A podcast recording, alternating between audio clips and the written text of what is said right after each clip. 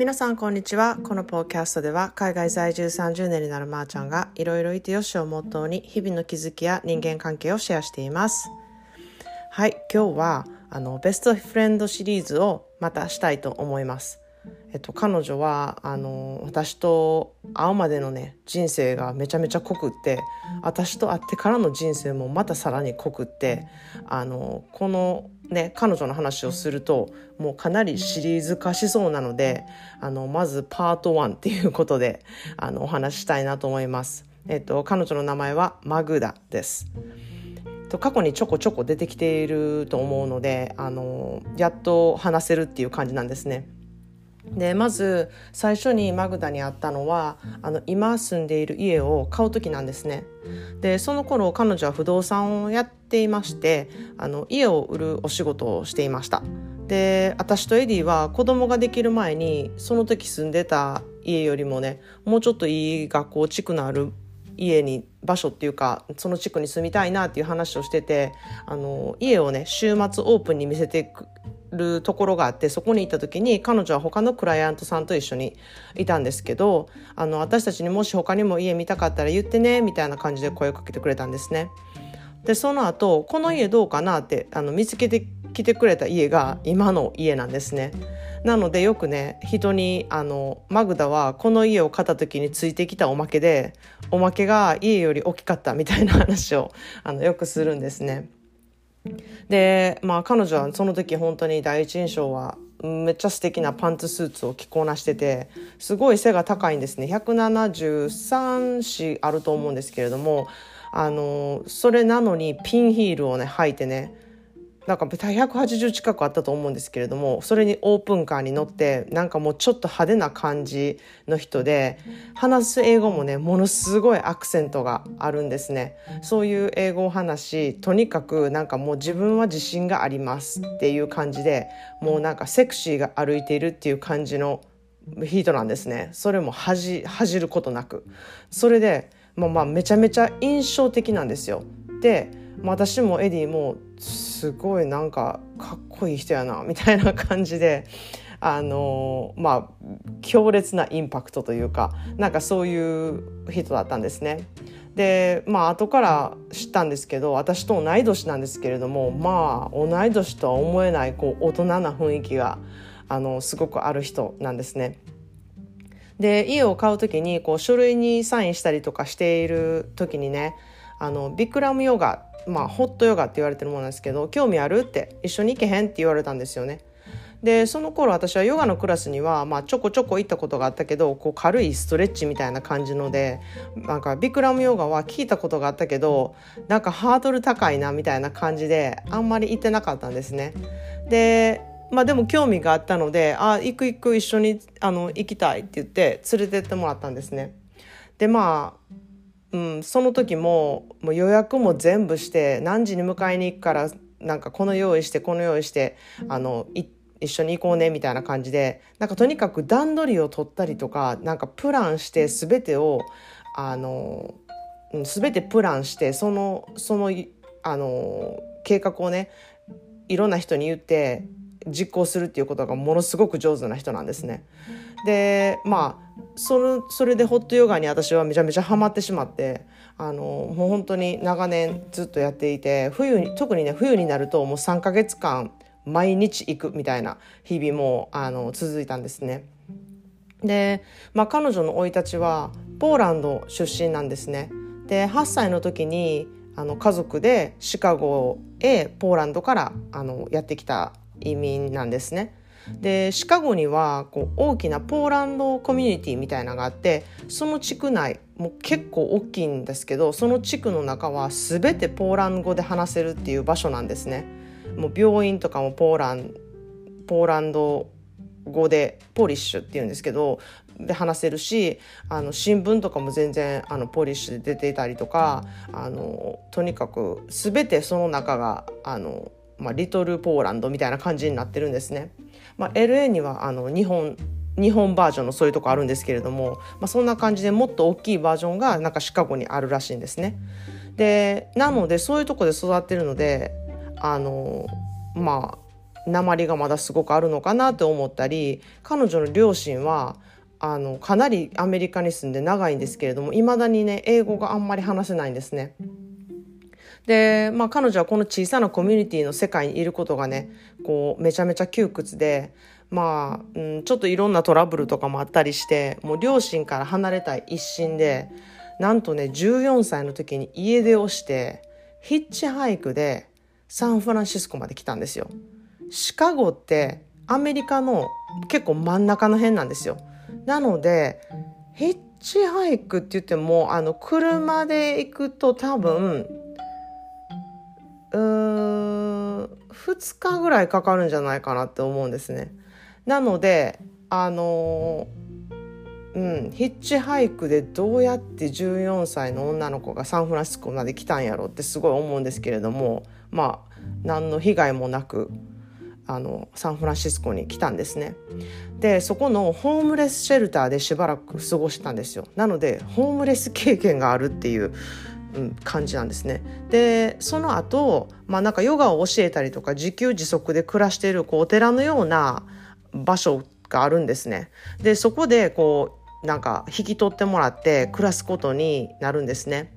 でそこで出会った人とまず結婚したんですけれども、まあ、1年少しでちょっとうまくいかずに離婚するんですね。でその後またそのお寺のような場所で知り合った人と2度目のあの結婚をしました。でその人はあのニューヨークでね絵の売買とかをしている人でアンディ・ワーホールとかお友達だったりとか60年代70年代のねニューヨークのアーティストたちとこう全盛期をエンジョイしてたっていう方で、まあ、ご存知のようにこう私たちより一回り年齢が上なんですね。でもなぜかマグダはいつも周りにいる人が私たちの両親とかまたはおじいちゃんおばあちゃんぐらいの年齢の人が友達なんですよ。であの、まあ、言うてみたら私が唯一同い年の友達かなみたいな感じで、うん、結構年上の人と気が合うっていう感じだったんですね。で、この旦那さんは、あのもう典型的なこうヒッピー時代を生きたヒッピーザ・ヒッピーって感じの人でもう家計がすごい裕福な人であの絵の売買のねビジネスもすごく成功していてこう金銭感覚がちょっとあのマグダと合わないっていうことでこう離婚してしまうんですね。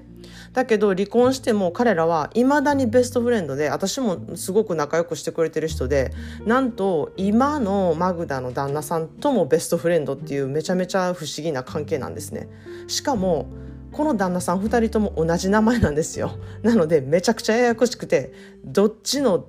あのことを言ってるのみたいな あの感じであのパーティーとかホームパーティーとか行ってもああの人が前の旦那さんでこれが今の旦那さんみたいな紹介とかもされるんですね。まあ私は結構それあの慣れてるんですけれども初めて会った人とか「え？2人ともここにおるの?」みたいなしかもめっちゃ仲いいやみたいな感じで、うん、なんかまあ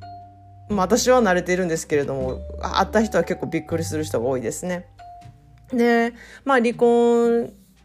その、その絵を売ってる人たち、人の、えっ、ー、と、離婚の後は、彼女はサンフランシスコのね、大きな不動産会社で働くことになったんですね。で、その、そこで出会った、あの、その不動産会社の社長さんが今の旦那さんなんですね。で、彼も、あの、私たちの両親くらいの年齢なので、本当年の差が30歳くらいあるんですね。でこの人とは会社で働いてる時まさにあの不倫状態っていう感じで、まあ、彼には奥さんがいて3人の娘さんがいたんですね。で、まあ、娘さんはもちろん私たちと同じ同じぐらい年代なんですけれども、まあ、そのうちの一人の娘さんが養子な養子で取られてるあの娘さんなんですね。で、まあ、結果あの彼は奥さんと離婚してマグダと一緒に暮らすことになるんですけれどもあの長らくね結婚はしてなかったんですね。こう私たちが会った時はあの彼と一緒にサンフランシスコにある家と今ここにある家との2つの家をこう行ったり来たりする生活をしていて、まあ、結婚をね2度して離婚も2度しているマグダはもう結婚はしたくないって言ってて、うん、あのでずっと結婚しない状態なんだろうなって私は思ったんですけれども、まあ、今の旦那さんがふとこう5年くらい前にやっぱり籍を入れて結婚したいとか言い始めて、まあ、2人は誰にも言わずにあの2人で結婚してね結婚しましたカードだけそっと送られてきてなんか私はそれを見てなんかめっちゃ胸が熱くなったんですねなんかめっちゃ彼ららしい結婚の仕方とこう形だなってすごく思ったんですね。でマグダはあの自分で決めて私は子供は欲しくないっていう選択をして子供がいない生活をしています。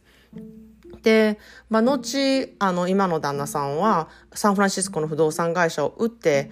サンフランシスコの家も売って今住んでいる家で退職して暮らすっていう生活をしているんですね。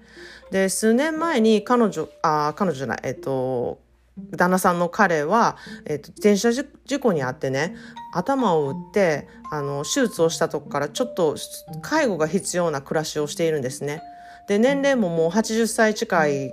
のでこうアルツハイマーとかも出てきてこう専門の介護を雇ったりとかマグダはもう前の旦那さんとはこうお別れをしてもう介護をする立場であのいないといけないなっていう気持ちに切り替わったっていう感じでまあちょっと悲しんでる、うん、時期とか落ち込んだ時期とかも結構あったんですね。でまあその後あのマグダは今の職場で知り合ったこれまた10歳以上の女性と恋に落ちてマグダは自分でも女性に恋愛感情を抱いたことも初めてだったのでなんか今そういう感じやねんみたいなことを私に打ち明けてくれた時に私もめちゃくちゃびっくりしたんですね。なんかずっと知り合ってて、うん、ずっと知り合ってたんだけどそんなことってあるんやみたいな 感じだったんですね。でも私はこの2人に会っていると、うん、なんかすごく納得できるしあの相手の方もねめちゃめちゃ魅力的な人でなるほどなマグダには必要な人なんだなってすごい思ったこととあの旦那さんの介護をね2人でやっているっていう面白いすごい関係なんですけれども、まあ、それぞれがねこう、うん、楽しく生きていく方法でこう本当にいろんな愛の形があるなって思ってそのね形をこう受け入れてあの生きている選択をしているっていうことが本当にすごく素敵だなって私は思っています。まあねざっと言っただけでもこんな感じのあのマグダなんですよ。めちゃめちゃ濃い感じだと思うんですけれども。なのでパート2もちょっとまだまだ続けようかなと思うのでマグダの続編をまたお楽しみにしててください。で彼女とはねインスタライブをいつかしようと思っています。まあ英語での会話になるのでこう訳しながらになるんですけれどももし彼女へね聞きたい質問とかあったらあの公式 LINE からねメッセージしていただけたら嬉しいなと思っています。ということで今日の一言 English です。それは Mindset is everything. Mindset is everything. すべては考え方次第、ものの見方次第だっていう言葉なんですね。でマグダの生き方はこういろんな人からいろんなところでこうジャッジされる対象になる生き方だと思うんですよ。だけどそんなことにもお構いなしっていう感じで彼女はいつも自分の気持ちにね正直に生きたいように感情にまっすぐ素直に生きているところなんかそんなところに私はすごく魅力を感じるんですね。でそういう生き方にねまたね自信を持って生きているっていうところもめっちゃ素敵だなって思うんですね。で、うん、あのオブラートにね包まない言い方をするポーランドの文化からね言いたいことはもうめっちゃはっきり言うしなんかそういうとこもね白黒はっきりしてて私はすごく大好きだしこう故郷を思う気持ちとかそのポーランドの文化を思う気持ちとかいうことはすごく私も共感できたりあの彼女といるとすごくたくさん気づきがあります。でポーランドのねおもてなし文化もこう日本に似ていてね行ったらお茶を出してくれたりとかお菓子を出してくれたりするところもなんかホッとするなっていつも思います。で私もマグダもね自分たちの友達を共有する癖っていうか合わせるのがめちゃくちゃ好きなんですね。なので私と友達の人はほとんどマグダに会っているんですね。で日本から遊びに来た友達も会ってるくらいであの本当に best friend エピソード出てきたあのダニエルベストフレンド D もあのレスリーもユカももちろんみんな実際に会っていて全てみんなつながっている友達なんですね。まあ、そんなで今日は以前からちょくちょく出てきているあのマグダのお話パート1をお話ししました。えーと、と私の最新の self-care Sunday の情報やイベントの情報は公式 LINE からお知らせしています。ぜひぜひご登録していただけると嬉しいです。またいいなと思ったエピソードは SNS お友達にあの拡散よろしくお願いします。それでは皆さん今日もあなたらしい一日をお過ごしください。Thanks for listening and have a great day.